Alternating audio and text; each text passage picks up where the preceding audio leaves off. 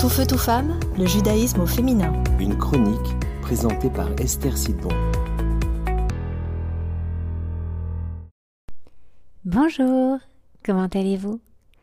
Vous savez, on dit que rien ne vaut l'éducation par l'exemple. Eh bien, la Torah est justement remplie d'exemples de couples à suivre. Et le premier couple de notre histoire juive, c'est le couple de nos patriarches, Abraham et Sarah. Abraham comme Sarah sont connus pour être les premiers Hébreux, Ivrim. Pourquoi? Eh bien parce qu'ils viennent tous les deux de familles d'idolâtres. Et contrairement aux croyances de toute l'humanité de l'époque, eh bien tous les deux vont individuellement d'abord découvrir l'existence d'un Dieu unique qui a créé le ciel et la terre.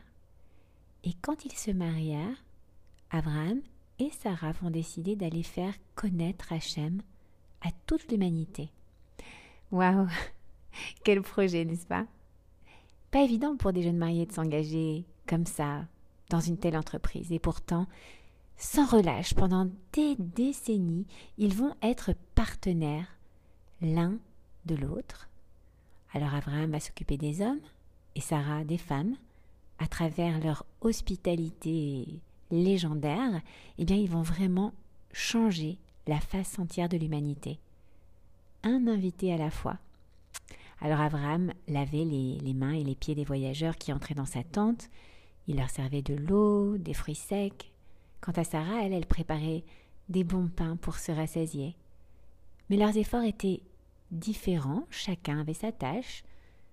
Il n'y en avait pas un qui était supérieur à l'autre, un inférieur à l'autre. Chacun travaillait dans ce même objectif. Cet objectif commun comme un. Vous vous souvenez, notre motive unité et connexion. Alors Abraham et Sarah n'utilisaient pas le je, mais le nous. Ils étaient ensemble dans un même projet. Et quel projet? Et pendant des dizaines d'années, ils n'arrivaient pas à avoir d'enfants.